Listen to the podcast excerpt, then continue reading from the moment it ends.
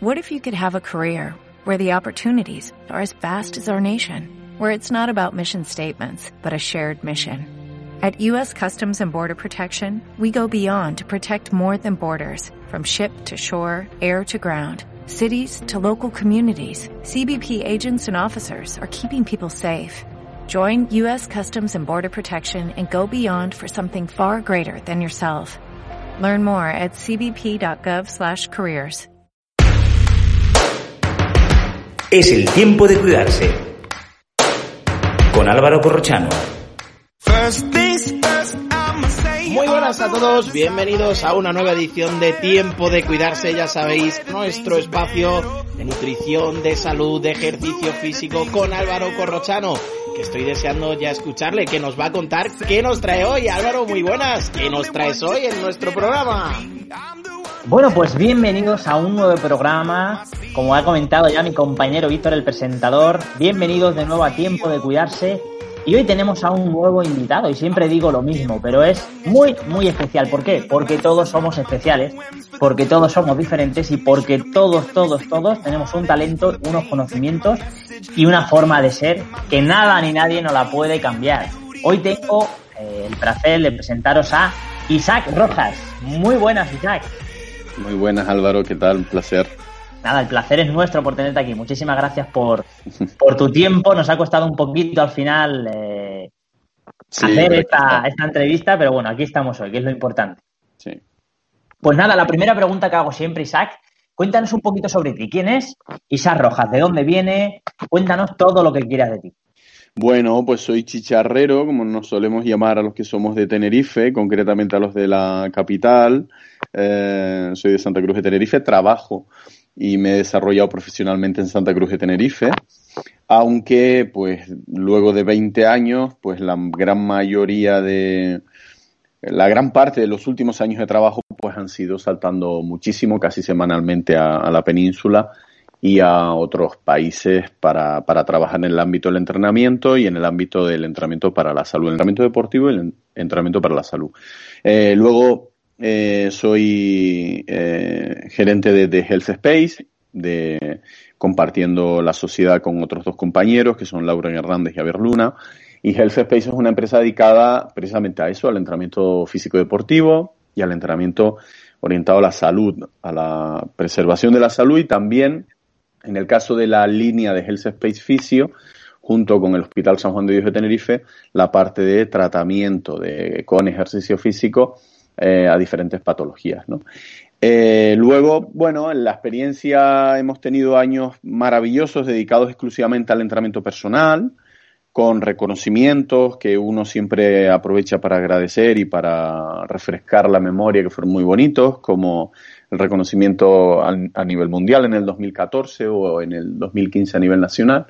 Y luego eh, dedicándonos al deporte de élite, a veces con la selección española de voliplaya femenino, a veces con el Club Voleibol Tenerife Marichal, el gran eh, equipazo del vóley femenino en su época, gran dominador durante más de 10 años de la Superliga y de, y de Europa, estando en el top 3 en Europa. Luego con deportistas de élite, con, como jugadores de primera, de segunda, eh, diferentes deportistas de altísimo nivel como Michel Alonso, paralímpicos y, y bueno, de poco para acá, muy dedicado a la parte docente y de gestión de empresa, ¿no?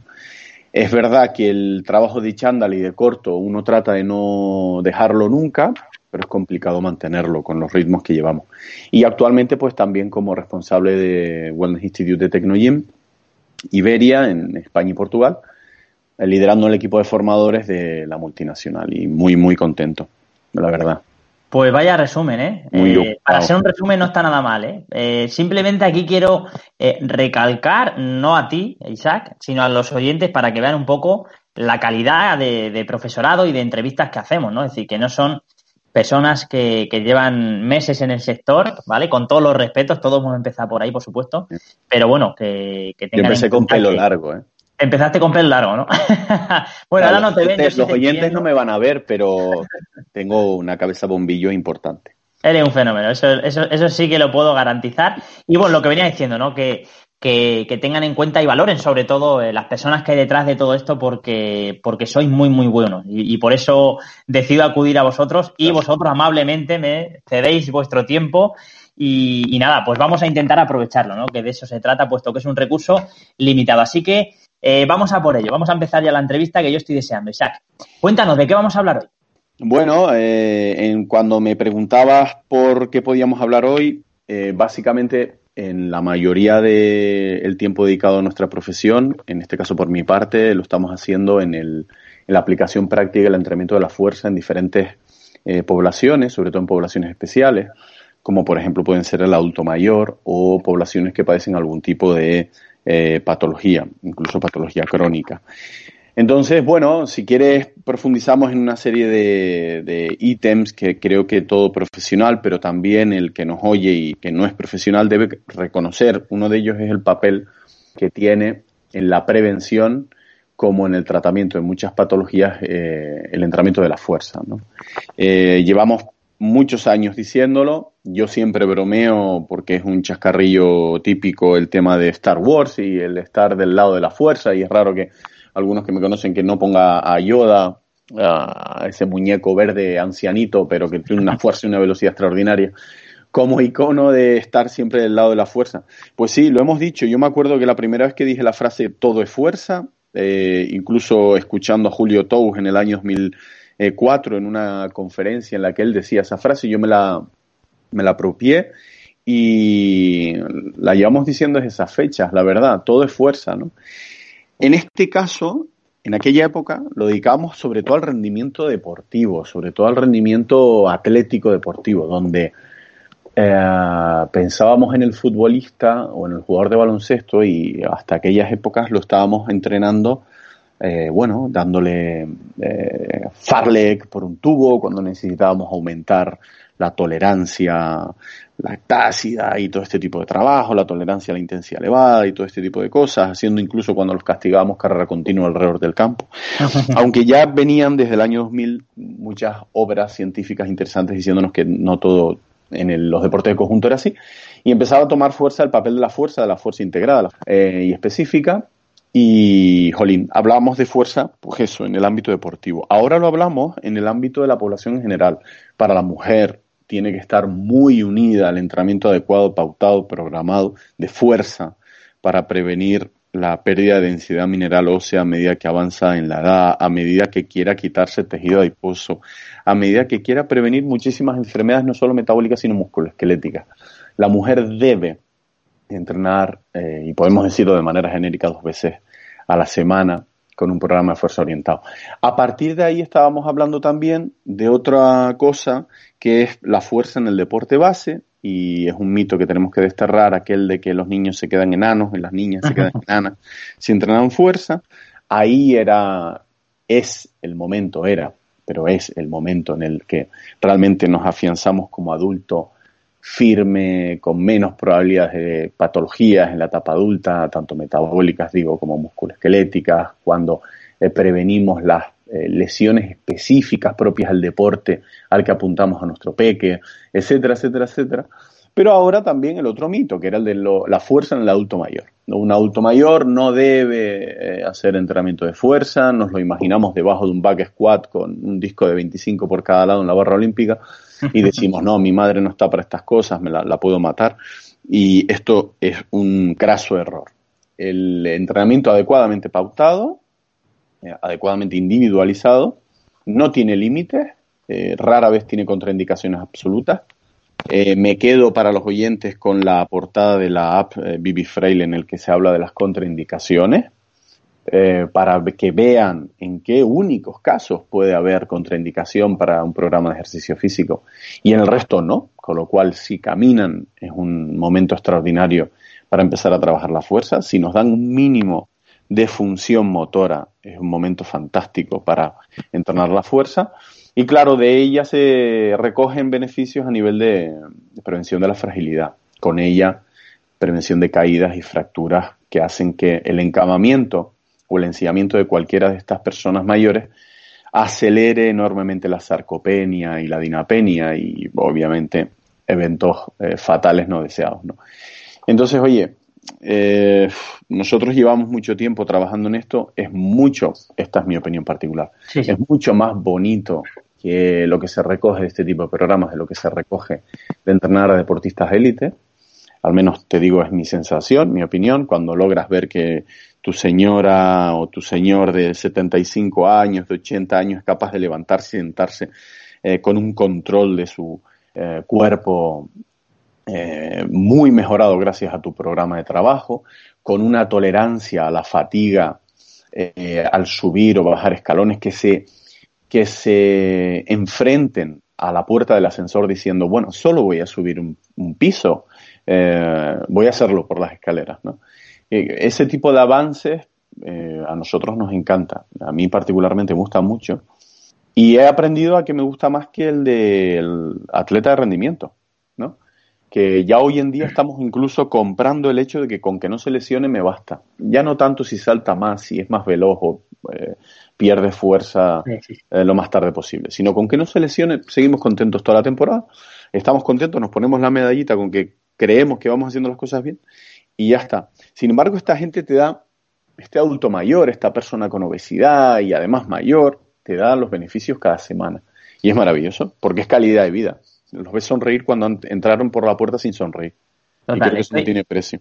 Estoy completamente contigo porque al final también es cierto que cuando te viene un deportista de élite, yo siempre lo digo, ¿no? La motivación hace que, cualquier cosa que tú les mandes es muy, muy fácil, ¿no? trabajar con ellos. Sin embargo, eh, cuando ya hablamos de patologías, cuando ya hablamos de personas que probablemente eh, no hacen ejercicio físico, no lo han hecho, porque la cultura deportiva está empezando más ahora y hace unos años, pues, eh, el que hacía ejercicio era como, ¿dónde va este loco? ¿No? Era como, no me lo puedo creer, ¿no? Que haga este tío con lo gusto que se está sentado en el sofá, ¿no?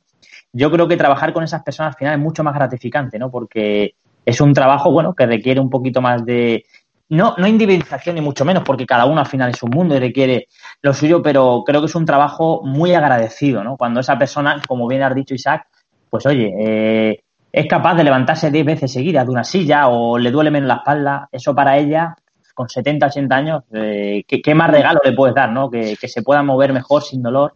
Sí, sí. Además es, es, muy sencillo de valorar esto. Siempre nos hemos eh, enredado, en mi opinión, también lo digo, en valoraciones eh, extremadamente avanzadas tecnológicamente hablando, cuando eh, sabemos que un test de balance corporal, de equilibrio, en, en una estancia, un pies paralelos juntos, un pie delante de otro, el test de la silla, el test de velocidad de marcha, etcétera, son test muy sencillos, muy económicos, muy fáciles de ejecutar, muy seguros y cuya mejoría, evaluada bimensualmente, por ejemplo, eh, te está diciendo cosas muy interesantes el programa que estás aplicando con esa persona mayor, ¿no?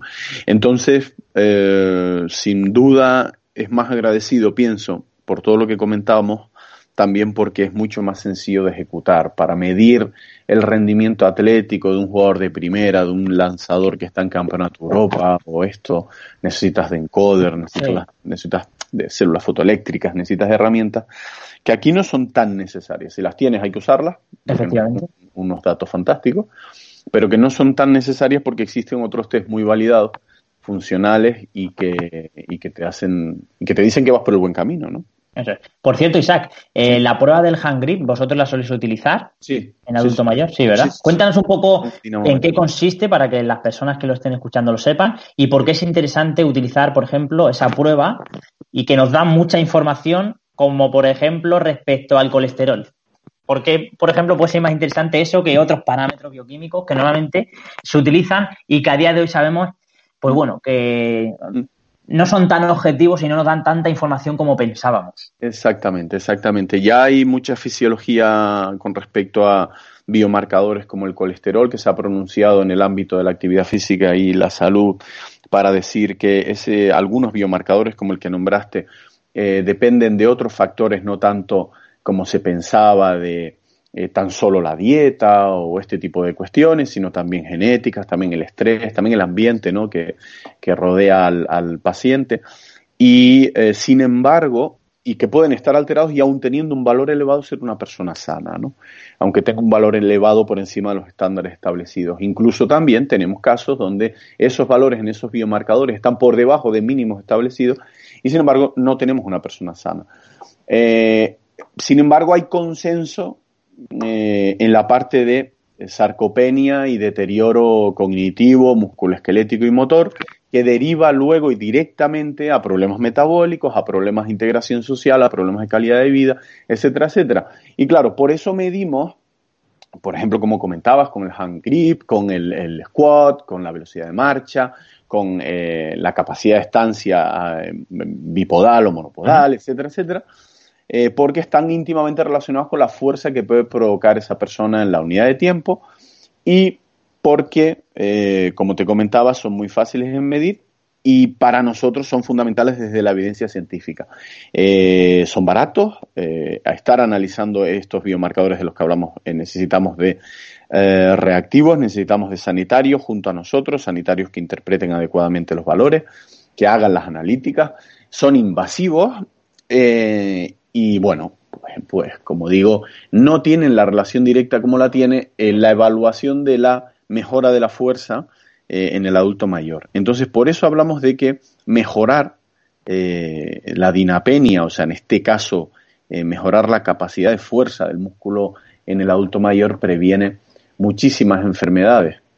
Entonces, bueno, pues oye, nos quedamos con estos valores que no con los otros. Que no digo de desecharlos, toda información que venga es buena, pero hay que saberla interpretar.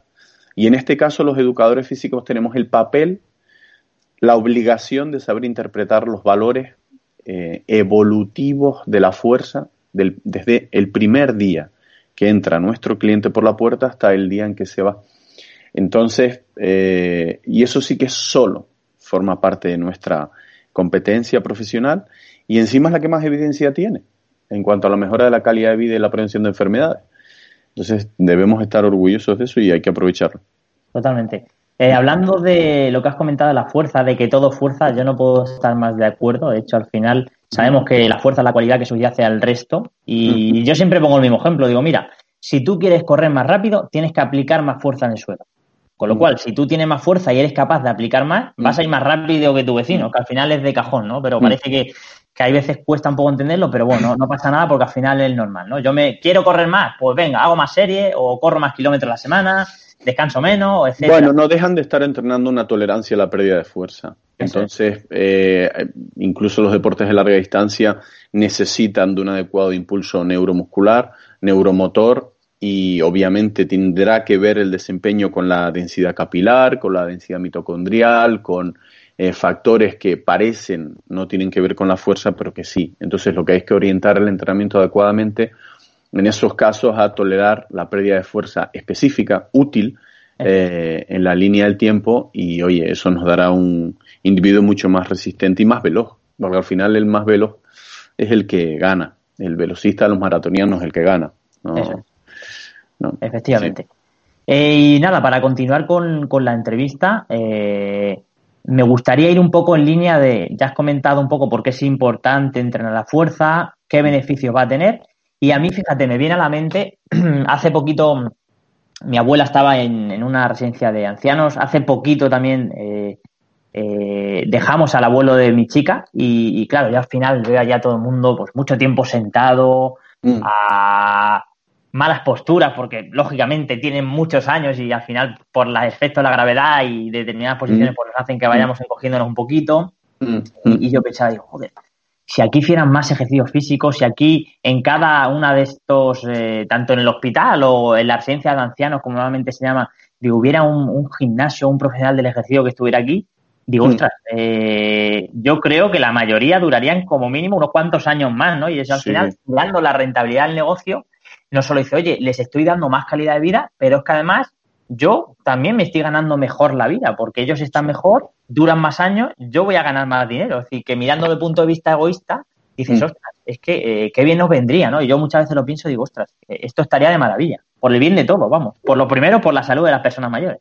Sí, por ejemplo, te cuento, eh, nosotros en Tecnogym ya no son pocos los geriátricos que hemos equipado, con soluciones Tecnogym para el entrenamiento dentro de los geriátricos.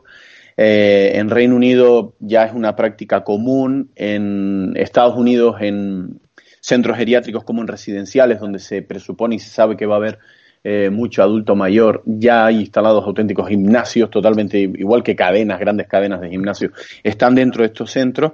Eh, yo siempre diré lo mismo, a mí las soluciones, los métodos, las herramientas, eh, como dicen por ahí, a verlas haylas, pero lo que hay que aumentar, lo que debemos aumentar es el número de profesionales altamente cualificados para trabajar con estas herramientas y con estas poblaciones. Eh, poner a sudar a otro lo puede hacer cualquiera. Ponerlo eh, a entrenar adecuadamente, programando adecuadamente, midiendo la intensidad cuando se puede, pero es que se debería siempre de cada uno de los ejercicios que, a los que sometemos a nuestra gente y también individualizando, eh, eso ya es más complejo y no lo puede hacer cualquiera. Necesitamos más formación universitaria en el ámbito de la prescripción de ejercicio físico en patología, de ese nicho de, para trabajar en ese nicho de mercado que tú defines, porque estamos cada vez en una población más envejecida y necesitamos eh, este tipo de, de, soluciones que estén cerca de la población, que sean de fácil acceso, quiero decir, y que estén relativamente a un precio económico. Para esto hace falta que siga aumentando eh, la oferta, porque de momento hay poco y lo que hay, bueno, no es todo lo de calidad que el mercado se merece. Y bueno, ahí estamos, ahí estamos trabajando y cada vez hay más alumnos, cada vez hay más formación, pero hace falta mucha más. Mm. Total, totalmente. Eh, has comentado ¿no? que ya estáis equipando con, con mm. donde tú estás de, director de formadores. ¿Y qué tipo de máquinas normalmente está llevando? ¿A nivel de poleas, sectorizadas, máquina guiada, mm, un poco de mm, todo? Cuéntanos mm. un poquito. Y si detrás de esos centros donde vosotros estáis, eh, digamos, vendiendo vuestros productos, eh, ¿sabéis si hay profesionales que se dediquen a ello? bueno, profesionales hay, eh, falta un poco, lo vemos en algunas formaciones que hacemos, falta conocimiento. Suele ser, la mayoría de los profesionales suelen ser fisioterapeutas o suelen ser auxiliares de geriatría, que poco conocimiento tienen en las ciencias del entrenamiento, por no decir ninguno, y eh, lo más vendido eh, suele ser maquinaria selectorizada, guiada, por una cuestión de eh, acoplarnos a esa previsible movilidad reducida que tiene la persona que usa la, maquinaria. ¿no? por supuesto, cualquier herramienta para el ejercicio físico y el entrenamiento de la fuerza es viable, recomendable, pero hay que pensar en quién la va a usar, qué población la va a usar y qué profesional lo va a dirigir, tratando de, en la prescripción de las soluciones, minimizar el riesgo de caídas, el riesgo de golpes, el riesgo de lesiones por mala técnica, ¿no? Entonces ahí tiene un gran peso para el inicio de la mejora de la función la maquinaria selectorizada y guiada. Y por eso fíjate que muchas veces ahora con esto del entrenamiento funcional y todo el auge de, de entrenamiento superficie inestable, peso libre, que es lo mejor. Mm. Al final mm. tenemos que tener en cuenta, como has dicho, la individualización, ¿no? Y cómo para este tipo de personas, puesto que eh, tiene movilidad reducida, bajos niveles de fuerza, no le vamos a meter algo altamente complejo si mm. no vamos a poder hacerlo de forma adecuada y más aún si el profesional que está delante pues eh, tiene los recursos justos y bueno, de momento está ahí porque a lo mejor no hay otra persona mejor y, lógicamente tenemos que tener en cuenta con qué contamos, ¿no? A todos los niveles de, a nivel de, recursos, ¿no? Y cómo si lo ponemos fácil, pues va a ir mucho mejor que decir, no, es que la evidencia dice, o no sé quién me ha dicho en un curso, que ahora es el entrenamiento funcional y hay que trabajar con tu propio peso. Bueno, es que las máquinas guiadas tienen su peso y tienen su importancia, ¿no? Al final son herramientas que debemos saber dónde utilizarlas, ¿no? Y con quién, y en qué momento. Sí, eh, habría que, y yo lo tengo que decir, habría que pensar que es entrenamiento funcional, eh, definirlo o, redefinirlo. Eh, creo que puedo decir que fui de las primeras personas en, España cuando el entrenamiento funcional como tal, como functional training, entra en Barcelona, en la península y en España entra por Barcelona en el año 2003. Y en aquel momento todos, nos, todos y tengo que decirlo, todos nos enamoramos de la formación, nos enamoramos del método eh, y hoy por hoy eh, no solo está muy prostituido, sino está absolutamente confundido lo que está en el trabajo de campo, yo también lo estuve, en lo que hay en el trabajo de campo con respecto a lo que se quería decir con entrenamiento funcional. Habría que decir varias cosas. Si no se está entrenando funcionalmente, ¿qué se está haciendo? Muy buena pregunta. Eh, y luego, eh, comentando el tema de eh, elementos inestables y todo este tipo de herramientas, era lo que te comentaba antes. Necesitamos menos método y más principios. necesitamos mm, unos principios unificados, una protocolización de nuestra profesión eh, tal cual las hay en todas las que tienen la palabra ciencia en su título.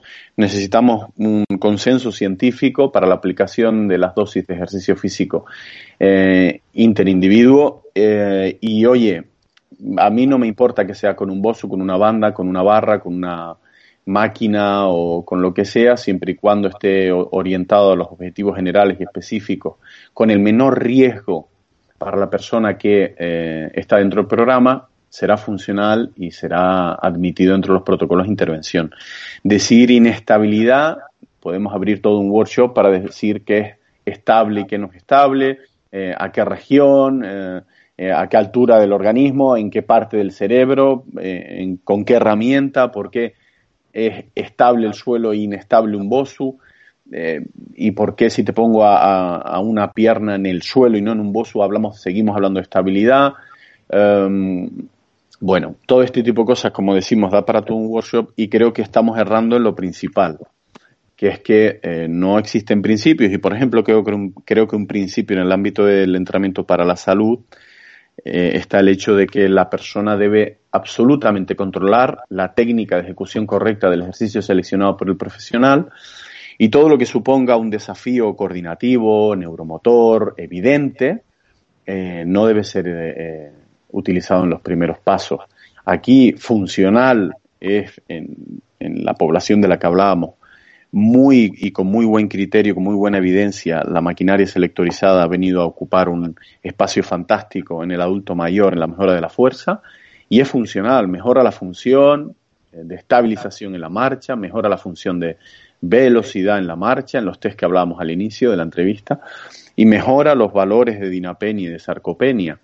Eh, con lo cual estamos alcanzando los, objetivos de mejora de la función, entonces la herramienta es funcional y el entrenamiento ha sido funcional. Y en ningún momento ha entrenado con todo su cuerpo eh, o en ningún momento ha entrenado subiendo, bajando una cuerda o este tipo de historias que dicen algunos que son funcionales. Eh, bueno, yo creo que primero tenemos que llegar a ese consenso y, y luego ya hablemos, ya hablaríamos. Totalmente, o sea, no lo has podido definir mejor, Isaac. De hecho, al final es eso, ¿no? Que muchas veces pensamos, eh, o por lo que vemos en redes sociales, lo que vemos en YouTube, lo que vemos eh, en el día a día, ¿no? De no, esto es entrenamiento funcional y todo lo que no sea con tu cuerpo, pues está mal. Vamos a ver, todo lo que has descrito es que, eh, decir, es lo que hizo un profesional del ejercicio y uno que entiende de verdad qué subyace a todo esto, ¿no? Bueno, es como el entrenamiento preventivo, ¿verdad? Totalmente. el, día, de la semana que decides hacer entrenamiento preventivo, mi pregunta siempre ha sido, ¿qué haces los otros días? ¿Qué haces el otro día, verdad? no preventivo o intentar romperme un brazo, ¿no? No tiene sentido, ¿no? Es curioso. y esta vez se entiende. Yo no voy a ser eh, una persona beligerante con el uso de la terminología, porque creo que en todo momento todos los hemos usado en nuestro ejercicio profesional pero creo que ayuda mucho al nuevo profesional, al nuevo alumno. Yo te voy a decir una cosa, me considero un nuevo alumno siempre, me considero universitario de por vida y, oye, eh, corregir la manera de hablar, me acuerdo que Salvador Carrión me decía, el lenguaje nunca es inocente, y fue un profesor que tuve y, me, y nunca me he olvidado de esa frase, con lo cual si el lenguaje nunca es inocente, hay que tratar de pulir todo aquello que lleva confusión en el ejercicio de nuestra profesión.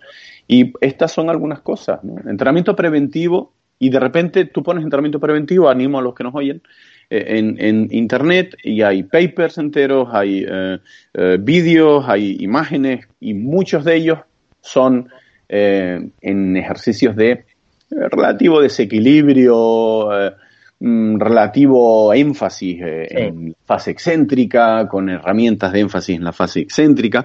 Muy bien, muy bien. Pero claro, ¿qué pasa cuando dedicas un programa a la prevención? ¿Qué estás haciendo luego cuando no lo dedicas a la prevención? Es que estás arriesgando. Eh, estás comprando papeletas para la lesión en los otros eh, micros. ¿Qué estás haciendo con esos otros ejercicios que no son esos que aparecen en, en esos vademecum que vemos a veces incluso en papel, ¿no? En, en libros. como este que tengo por aquí. Y bueno, es ahí donde tenemos que poner las cosas claras y llegar todos a un acuerdo ¿no? de aplicación práctica para no confundirnos. Preventivo debe ser todo lo que haces con tu cliente. Totalmente. Todo, todo. Debe prevenir la enfermedad y debe prevenir la lesión. Todo, en todo momento. Y entrenar la fuerza adecuadamente es preventivo. Sin, ninguna duda. Uno, uno de los roles más importantes es ese, ¿no? Lo hemos dicho incluso cuando hemos discutido con cariño en el ámbito del fútbol, eh, con el papel que tiene la fuerza en el deporte fútbol. Eh, cuando hablamos de cognitivo integrado y el fútbol 4.0 eh, en el que estamos viviendo hoy día, donde el cerebro del jugador parece que es lo más importante, yo creo que es lo más importante. No conozco ningún deporte en el que no lo sea. Pero bueno, ellos a veces algunas personas se han adueñado de esa parte, me parece fantástico, pero no creo que Xavi o Iniesta se hayan ido de nuestra liga en el momento en el que cognitivamente estaban más deteriorados. Eh, creo que estaban en el máximo de su lectura cognitiva de lo que significa jugar a la, pelota. Sin embargo, había algo que no iba eh, para seguir el ritmo eh, de nuestra liga y de la velocidad del balón en nuestra liga. Y no era la velocidad de respuesta cognitiva a las dinámicas del juego. Era seguramente era la respuesta de fuerza específica y útil en las situaciones motrices específicas del fútbol. Y, nos pasa a todos y le pasará a todos los deportes. Con lo cual aquí el papel de la fuerza específica en el deporte fútbol no va a ser diferente que en, que en el adulto mayor o que en el deporte baloncesto o que en el golf. ¿Sabes?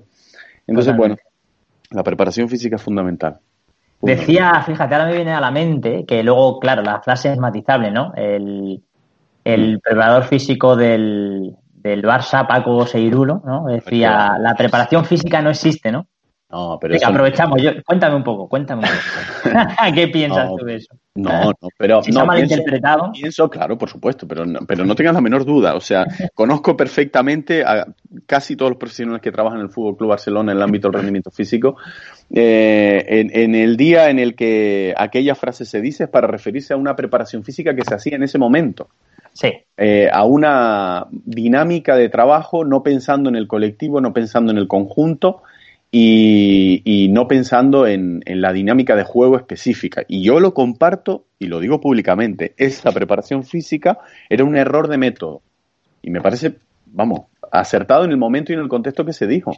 Eh, quien ha preferido poner ahora el balón en todas las situaciones de rendimiento atlético por parte del fútbol para retirar trabajos no específicos o complementarios eh, bien diseñados desde el punto de vista de la preparación física orientada a la fuerza útil, me parece una estupidez. Eh, entonces, eh, ahí es donde está el problema. Y por eso digo que el lenguaje eh, nunca es inocente y el lenguaje, cuando se usa de manera inadecuada, confunde. Confunde y cuando te quedas en la superficie, cuando te quedas en los resúmenes de los estudios, en los titulares de los periódicos o en los titulares de los blogs, eh, o este tipo de revistas, pues oye, eh, te vas a acabar equivocando porque es como el telefonillo. El primero que oyó eso seguramente lo interpretó bien, pero ese luego lo va a decir con matices, tu, tu, tu, y cuando llega a la veinteava persona ya eso llega totalmente tergiversado y tú sabes que las redes sociales han servido para viralizar como la pólvora todo, desde lo bueno a lo malo. Para bien y para mal, efectivamente. Estupendo, pues oye, me ha encantado, ¿no? Eso que, todo lo que has comentado y en cierto modo pasa mucho, ¿no? Que al final resulta que una mentira contada mil veces al final se convierte en verdad, ¿no? Y, eso pasa mucho en, nuestro mundo por, por desgracia y por eso mismo, pues bueno, al final cualquiera se mete en este mundo que es muy llamativo, que es muy atractivo, que da dinero, que es bonito y luego pasa pues lo que, lo que pasa. Mm. Pues bien, vamos a continuar, si te parece, con la entrevista con ese adulto mayor. Mm. Eh, Cuéntanos un poquito, las personas que trabajan con vosotros, eh, ¿cuál es un poco el enfoque que le dais? Desde, por ejemplo, que entra en vuestro centro y luego, pues bueno, una sesión tipo, por ejemplo, pues mira, eh, hace esto, esto y esto y nos enfocamos más en esto, por esto y por esto. Cuéntanos un poco. Vale, eh, yo me gustaría a los oyentes comentarles, por favor, que sigan y no dejen de seguir, en el caso de que lo sigan, a Miquel Izquierdo y todo el trabajo que está haciendo su equipo de investigación eh, con García Payarés, algunas eh, colaboraciones con Alejandro Lucía en Madrid. Bueno, porque creo que hoy por hoy a nivel mundial son los estudios que más certeza o que más evidencia están arrojando con el entrenamiento de la fuerza en adulto mayor, con además protocolos ya bien definidos, intervenciones bien definidas, test y valoraciones bien definidos. y, con muy buen eh, resultado. ¿no? Nuestras sesiones, pues nosotros al tener dos centros grandes, uno es el de la sala del Hospital San Juan de Dios, Health Space Fisio y centro de entrenamiento, nosotros nos entran personas mayores por ambos centros. En el caso del centro de entrenamiento y cuando vemos que necesitamos mejorar la función de manera individualizada, la prescripción pasa por dirigir a ese adulto mayor a Health Space Physio. ¿okay? Allí se encontrará con fisioterapeutas, con educadores deportivos, con médico rehabilitador, médico traumatólogo, médico neumólogo, todo el equipo del Hospital San Juan de Dios, donde eh, dependiendo del grado de deterioro funcional, irá un especialista o otro o directamente empezar a entrenar si no hay eh, sino como característica principal edad avanzada, si todo lo demás se mantiene dentro de valores de salud, empezaría a entrenar desde el primer día. ¿no? Si no, pues sí que tendría que ir al especialista. Eh, en el centro de entrenamiento se quedaría eh, efectivamente el adulto mayor que tiene muy poca o nula dependencia de tercero, para quedarse con los protocolos de entrenamiento para inicio de marcha, que es así como, para inicio, perdón, del movimiento, que es así como los llamamos Health Space, pues como si fuera una persona de 40 eh, o 50 años. Igual. Okay.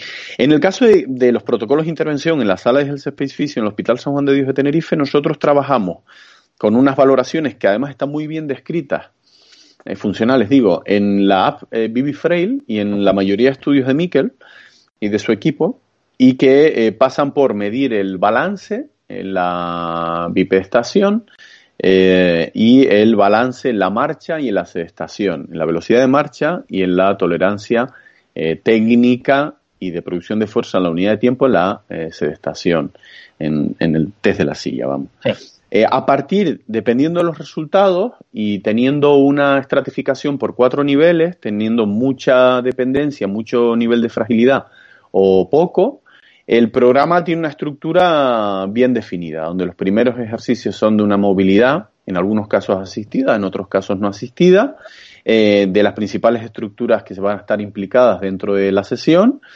eh, siempre pensando en la integración con la vida diaria de la persona, eh, que tenga una relativamente fácil traslación a la vida diaria de la persona.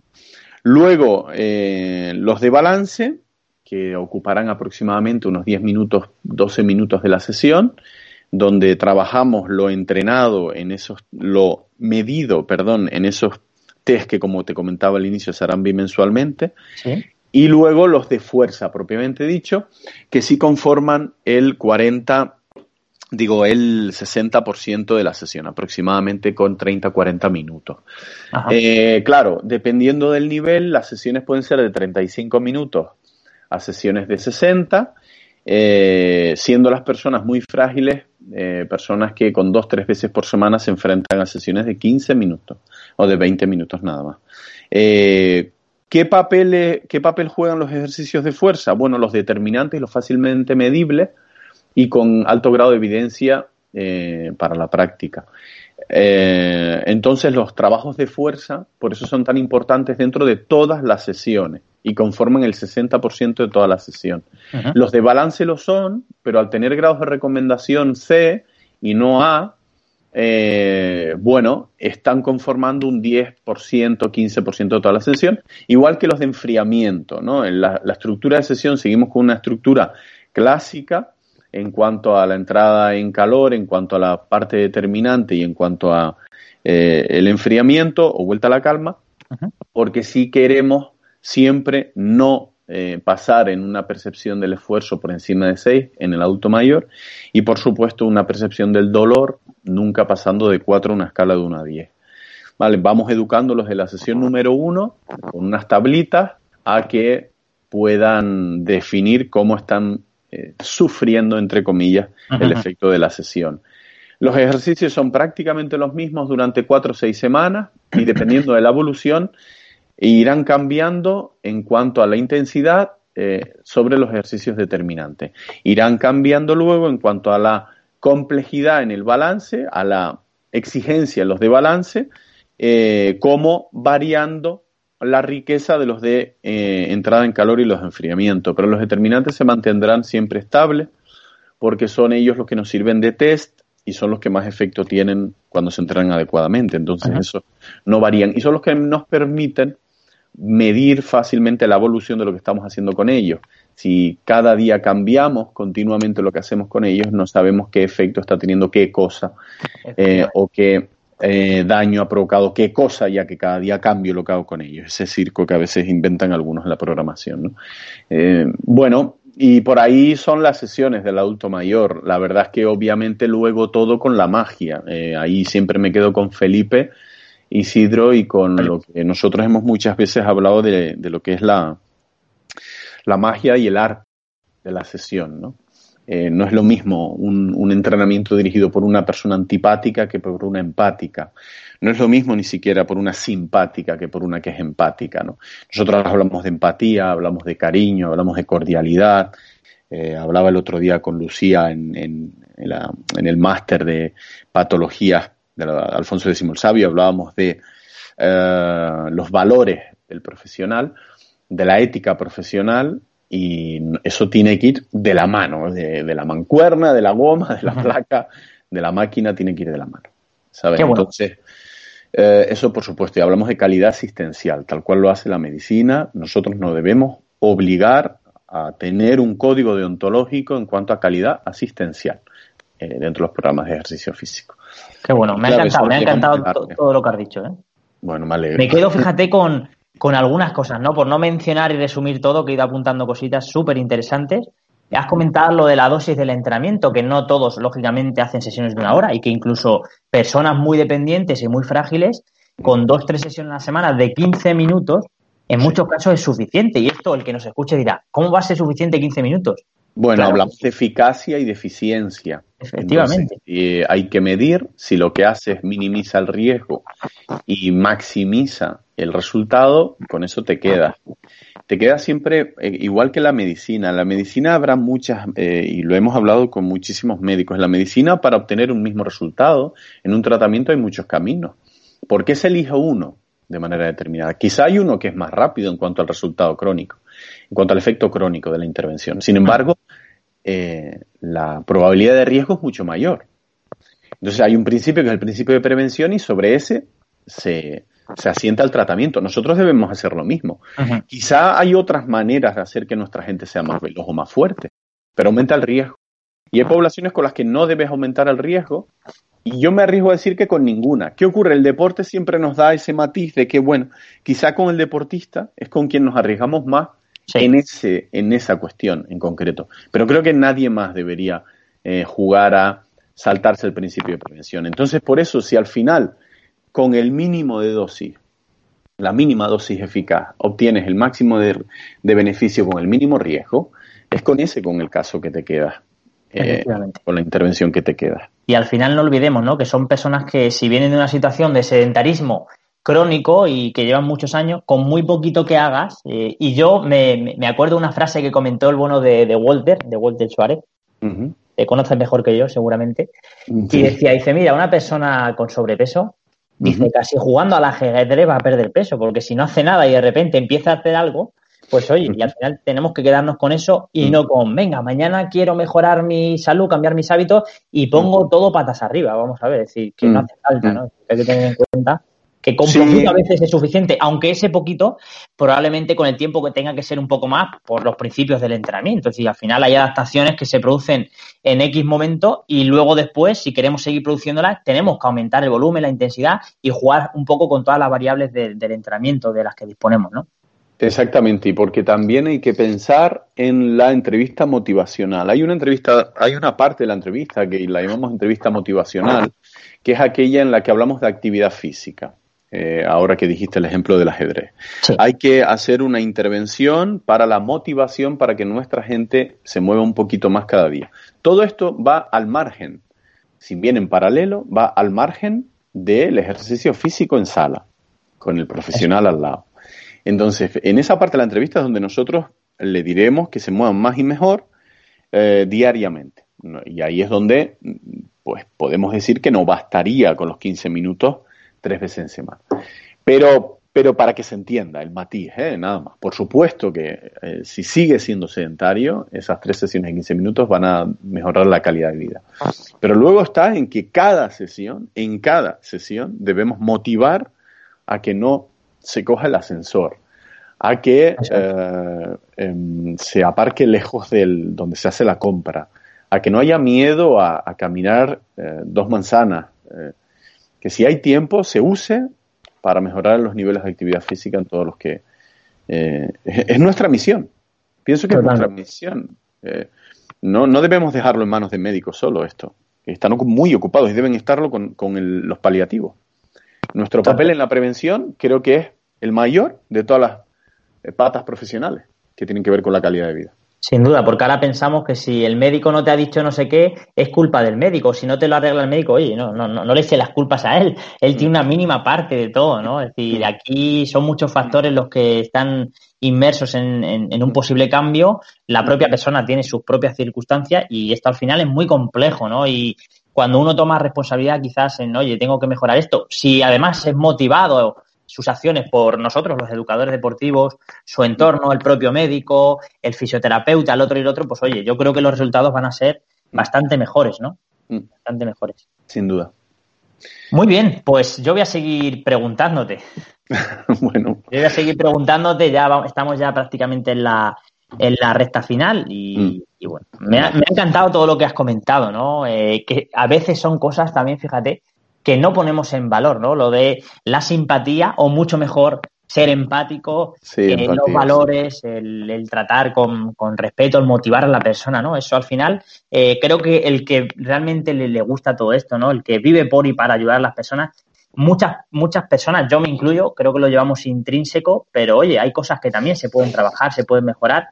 Y qué importante es esto, ¿no? De tener un entrenador que, oye, que te esté sonriendo, que te anime, que te corrija, que esté pendiente y, al final, ¿no? Eh, yo creo que eso es clave para fomentar la adherencia, que no olvidemos que es una de las claves para, para conseguir resultados a largo plazo y, es muy importante, más allá de los conocimientos técnicos, que los necesitamos, pero esas características tampoco las debemos olvidar. Cuando el ejercicio físico tenga el papel que se merece, eh, no tendremos que hablar de adherencia. Eh, nadie piensa en la adherencia a un tratamiento de quimioterapia. Nadie piensa en la, en la adherencia a un programa de 20 sesiones de rehabilitación para una prótesis de rodilla. Ah, el día que tengamos eh, de una vez por todas sobre nuestras espaldas la responsabilidad de mejorar la calidad de vida de los ciudadanos a través de programas de ejercicio físico, no tendremos que preocuparnos de adherencia. Lo tienen que hacer si no quieren acercarse al ataúd. Totalmente. Prematuramente. Entonces, adherencia, nosotros hablamos cuando hacemos consultoría fitness, cuando hacemos consultoría EPT para, este tipo de cosas, pero bueno, ojalá llegue un día que no tengamos que hablar de adherencia. Ojalá llegue el día en que con la herramienta del chándal y que nos da el poder sonreír, el poder estar sonriendo conjuntamente, tocando, sudando, riendo con alguien mientras hace ejercicio físico, eh, mientras lo alejamos de la enfermedad o le mejoramos la calidad de vida, yo creo que ahí no hay que hablar de adherencia, no hay que preocuparse de eso. Sobre todo porque estamos pensando siempre en adherencia con gadgets, con herramientas, con eh, diseños, con eh, estructuras, con pinturas, con marketing olfativo, con todo lo que yo me he dedicado los últimos 10 años, lo tengo ah. que decir. Pero que cuando hablamos de ejercicio físico para la prevención de enfermedades o el tratamiento de enfermedades, la cosa cambia. Totalmente, totalmente. Y fíjate cómo hasta un concepto que a día de hoy está en boca de todos, ¿no? La adherencia, por encima de todo la adherencia. Fíjate cómo, pues oye, en función del contexto, lógicamente, pierde el sentido o al menos tiene menos relevancia y en otro dice, ostras, eh, tengo que fomentar esto lo primero, ¿no? Que venga a entrenar muchas veces, pero cuando has ah, comentado el caso de, ¿tú crees que necesitas adherencia a un tratamiento de quimioterapia? Mm. Sin ninguna duda, no. La persona va a ir porque sabe que de su vida depende de ello, ¿no? Mm, sí, o eh, tienes adherencia al tratamiento con la insulina. Efectivamente. Pues, durante tres meses no me voy a poner. Lo voy a abandonar. Nadie se le pasa por la cabeza. O sea, hasta que no demostremos, bueno, demostrado ya está. Hasta que no convenzamos con un discurso serio, con, un, con una permeabilidad con, el, con los sanitarios, el efecto del ejercicio físico en la población, tendremos que estar siempre pensando en estrategias eh, pseudocientíficas para la adherencia. Y esto, bueno, nos seguirá seguramente lastrando y por ese tipo de cosas normal que no nos bajen el IVA. Estamos hablando Sí, puede ser, puede ser. Estamos hablando de lujos, estamos hablando de cuestiones más de eh, que tienen que ver con el ocio y tal, para la actividad física, el ejercicio físico, que no la salud y la enfermedad. Claro, mientras no cambiemos nuestro discurso, nuestros carteles, nuestros flyers, nuestra comunicación online, y cuando todo sea bíceps y tríceps, eh, o six-pack, o toda una amalgama de métodos, a cada cual venido de diferentes estados norteamericanos, normal que no nos bajen el IVA. Sí, sí, sí. Seguiremos siendo eh, unos bufones de esta profesión. Me parece una reflexión cuanto menos interesante ¿eh? y que invitamos también a que la gente lo, piense como tal, ¿no? oye, ¿por qué pasa esto? Pues bueno, por algo será, ¿no? Por algo será. Hombre, mientras tú compites conmigo, perdona que te interrumpa, mientras tú vas a competir como profesional conmigo diciendo que tú tienes una plataforma eh, que yo no tengo, o diciendo que tú trabajas con una app que yo no tengo, o diciéndome que tú tienes Netflix y que yo no lo tengo en tus cintas de cardio, mientras solo el discurso se resuma a eso, no nos van a bajar el IVA. Tener Netflix o no, ¿acaso previene la enfermedad? Tener eh, una máquina que me hable previene o no la enfermedad. Tener eh, profesionales formados o no, no es importante. O sea, entonces, eh, bueno, pues ah, normal. Yo hoy veía a Sara Tavares indignada, todos estamos indignados por el IVA que tenemos, tenemos el mismo que el tabaco y el alcohol.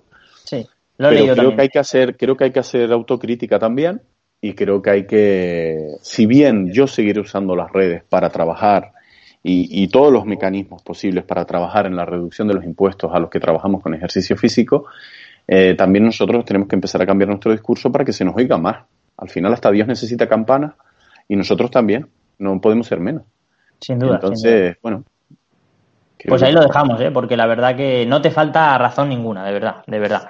Muy bien, pues mira, para ir culminando la, entrevista, que la verdad que lo estoy pasando fenómeno, eh, y volviendo otra vez al adulto mayor, eh, ¿qué le dirías a una persona, o por ejemplo a, al padre de, al, a tu amigo, que a lo mejor tiene un padre que, que bueno, que ha tenido a lo mejor algún problema o que no quiere eh, empeorar su calidad de vida y, y bueno, eh, pues traerse en un sillón y que pase la vida y lo que tenga que pasar, ¿no?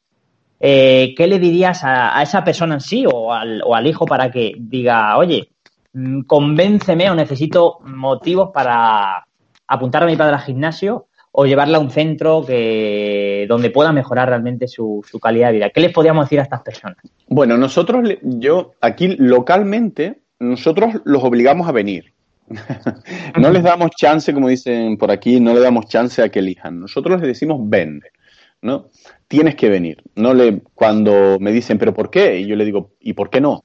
Tú ven, tú ven. Yo luego te lo explico cuando estés de corto aquí, ¿no? Eh, cuanto más haya que convencer, mayor estatismo va a tener la persona que tiene que iniciar el programa. Eh, piensa que eh, lo que tenemos, ellos lo saben, o sea, todas las personas que están en casa y no se mueven, creo, ¿eh? Creo, esto es una opinión personal. Creo, eh, creo que todo el mundo sabe los beneficios de moverse. Y Yo creo que también. Y de hacer deporte y de comer adecuadamente. La pregunta es, ¿por qué demonios no se mueven? Y yo, yo te cambio la pregunta por decir, eh, ¿a cuántos centros recomendarías a tu abuela ir a entrenar en la región donde tú vives? Esa me gusta más. claro, yo me pongo a pensar y digo, ostras, pues aquí a lo mejor sí, aquí ni en broma, aquí menos todavía, ¿no? Sí, sí, sí. Entonces es curioso cómo nosotros estamos haciendo promoción del ejercicio físico, de, la actividad física en el día a día de toda la población, pero luego cuando me cambia la pregunta me dicen, bueno, Isaac, dime a dónde recomendarías tú a ir a tu abuela a entrenar, que va a estar allí segura, va a estar eh, sonriendo y, va a tener beneficios. Y, digo, ostras, eh, no, me, no me salen tanto. Eh, entonces yo a, mí me dicen, a, veces te autoflagelas mucho. Y yo digo, bueno, no lo sé. Eh, creo que es culpa de la, educación que me dio sobre todo mi padre, pero siempre he pensado que parte de las consecuencias que uno tiene en el día a día, y en este caso en nuestra profesión, parte de lo que hemos recogido es lo que nosotros mismos hemos sembrado. Entonces, habría que pensar qué cuestiones hay que cambiar para atraer a la gente a nuestros sitios de trabajo, qué cuestiones hay que cambiar para convencer y, ese estatismo eh, transformarlo en activismo. Bueno, no estamos solos, hay que luchar seguramente contra los health claims de la industria alimentaria, hay que luchar contra la comodidad de la píldora fácil eh, que te va a curar la enfermedad sin moverte de casa, hay que curar contra el, show business de la televisión. Eh, fíjate, ponía en, Facebook el otro día la broma de los perros sacando a pasear a los dueños porque están enganchados a una serie tras otra en Netflix o en, en esto. Eh, ¿Cómo podemos luchar contra eso? Y para eso hay que convencer, pero vuelvo a repetir, creo que para eso tenemos que empezar a hablar con los datos en la mano de la pérdida de calidad de vida. Quizá creo que leí que vamos a hacer, estos que están naciendo ahora serán las primeras generaciones que vivirán menos que sus padres, y esto es gravísimo. Y esto es gravísimo, y esto, pero para esto y para crear una, un mapa de centros, eh, aquí en Tenerife conozco muchos centros de grandes profesionales, pero creo que, creo que hacen falta más, muchos más. Y en España más. Y para eso pasa por inversión en formación y para eso pasa porque la universidad o los ciclos formativos tengan ADMECUN, o eh, perdón, adecuadamente adaptados a el mercado y a lo que necesita el mercado. Entonces, eh, vemos, por ejemplo, que hablamos de evidencia, eh, hablamos de Miquel, hablamos de, Payares, hablamos de muchos profesionales que eh, durante la carrera no los hemos visto, o que los alumnos de prácticas de la universidad que con los que trabajamos conocen antes a determinados influencers de Instagram y no a estos profesionales. Es que, son a nivel mundial son respetadísimos y ah. tienen unos valores eh, de indexados JCR extraordinarios eh, y, nadie los conoce. Y no se da metodología de la investigación para poder discernir entre un estudio o otro estudio, entre lo que es una revisión sistemática de lo que es un estudio de caso.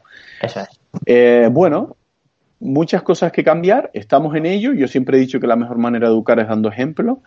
Y bueno, ahí, ahí seguimos y ahí seguiremos. Qué bueno, qué bueno. Yo, por cierto, voy a decir que he tenido la suerte de, que he sido alumno de los dos, de Miquel, en un posgrado de entrenamiento personal que hice en Toledo hace unos años, y también de Payarés, en fisiología del ejercicio, lo tuve también en tercero de carrera. Tuve la suerte que también lo, tuve. Un, fue un cuatrimestre, creo solo, pero bueno. bueno con los dos compartí algún momento que. Y sé de lo que hablas. sí, sí, sí, sí. Estupendo, pues no sé si quieres comentar algo más. Yo creo que hasta aquí la entrevista de hoy. Si quieres matizar algo, si quieres añadir algo, es tu momento. No, no, no. Gracias a ti, Álvaro, y, a Jesús, que está por ahí en la parte técnica. Eh, iniciativas como la tuya creo que son más que interesantes, son muy interesantes. Agradecerte la visibilidad que, que me brindas con la entrevista y que brindas a nuestra profesión y te animo a seguir, claro y gracias a los oyentes por soportar la entrevista. Bueno, ha sido casi una horita, pero vamos, a mí se me ha hecho súper corta. Y nada, por supuesto, Isaac, gracias a ti, gracias a ti por todo lo que nos has transmitido. No solo conocimiento, que se nota que tienes muchísimo, sino también experiencia, ¿no? Que, y experiencia eh, real, útil, como yo la digo, ¿no? Porque al final podemos llevar 30 años en un sector pero si tú estás haciendo esos 30 años lo mismo, pues al final, pues bueno, ¿de qué te sirve esa experiencia, no? Sin embargo, mismo has reconocido que hace 10 años o un año hacías unas cosas, ahora has pivotado, ahora has cambiado, pero que al final tiene que ser así, ¿no? Si no... Estamos en lo eh, mismo siempre, pero siempre tras una transformación. Totalmente. Has comentado también que eres un eterno aprendiz. Yo me considero como mínimo eso también. Eh, además, para, contrastar las canas, entonces te dice, me encantó la frase esa, universitario de, de, por vida. de pues ya está. Yo soy universitario. A mí mi hijo cuando me pregunta, papi, ¿qué haces? Yo soy universitario. Yo estoy en la universidad. Siempre. 20 años. aunque sea en casa, ¿no? Yo estudio de casa. Claro, pero, pero 20 años eternos que tenemos. Qué bueno, qué bueno. Pues, pues nada, eh, Isaac, un placer de verdad, de corazón te lo digo. Mil gracias por todo lo que, ya te digo, nos has transmitido y de la forma en la que lo has hecho, ¿no? Que creo que te has abierto, has abierto de par en par tu, tu mente, tu cerebro, tu corazón y la verdad que a mí me ha encantado, te lo digo en serio, ¿vale? Así que nada, ha sido un verdadero placer contar contigo y te mando un grandísimo abrazo para aquella zona tan bonita que ojalá pudiera visitar. Igualmente. Mil gracias, de verdad. Mil gracias a ti, de verdad. Un fuerte abrazo. Abrazo.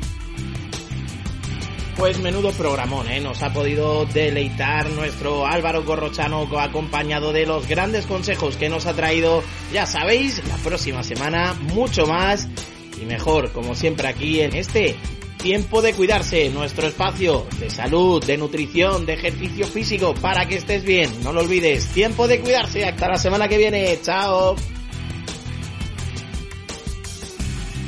Es el tiempo de cuidarse con Álvaro Corrochano.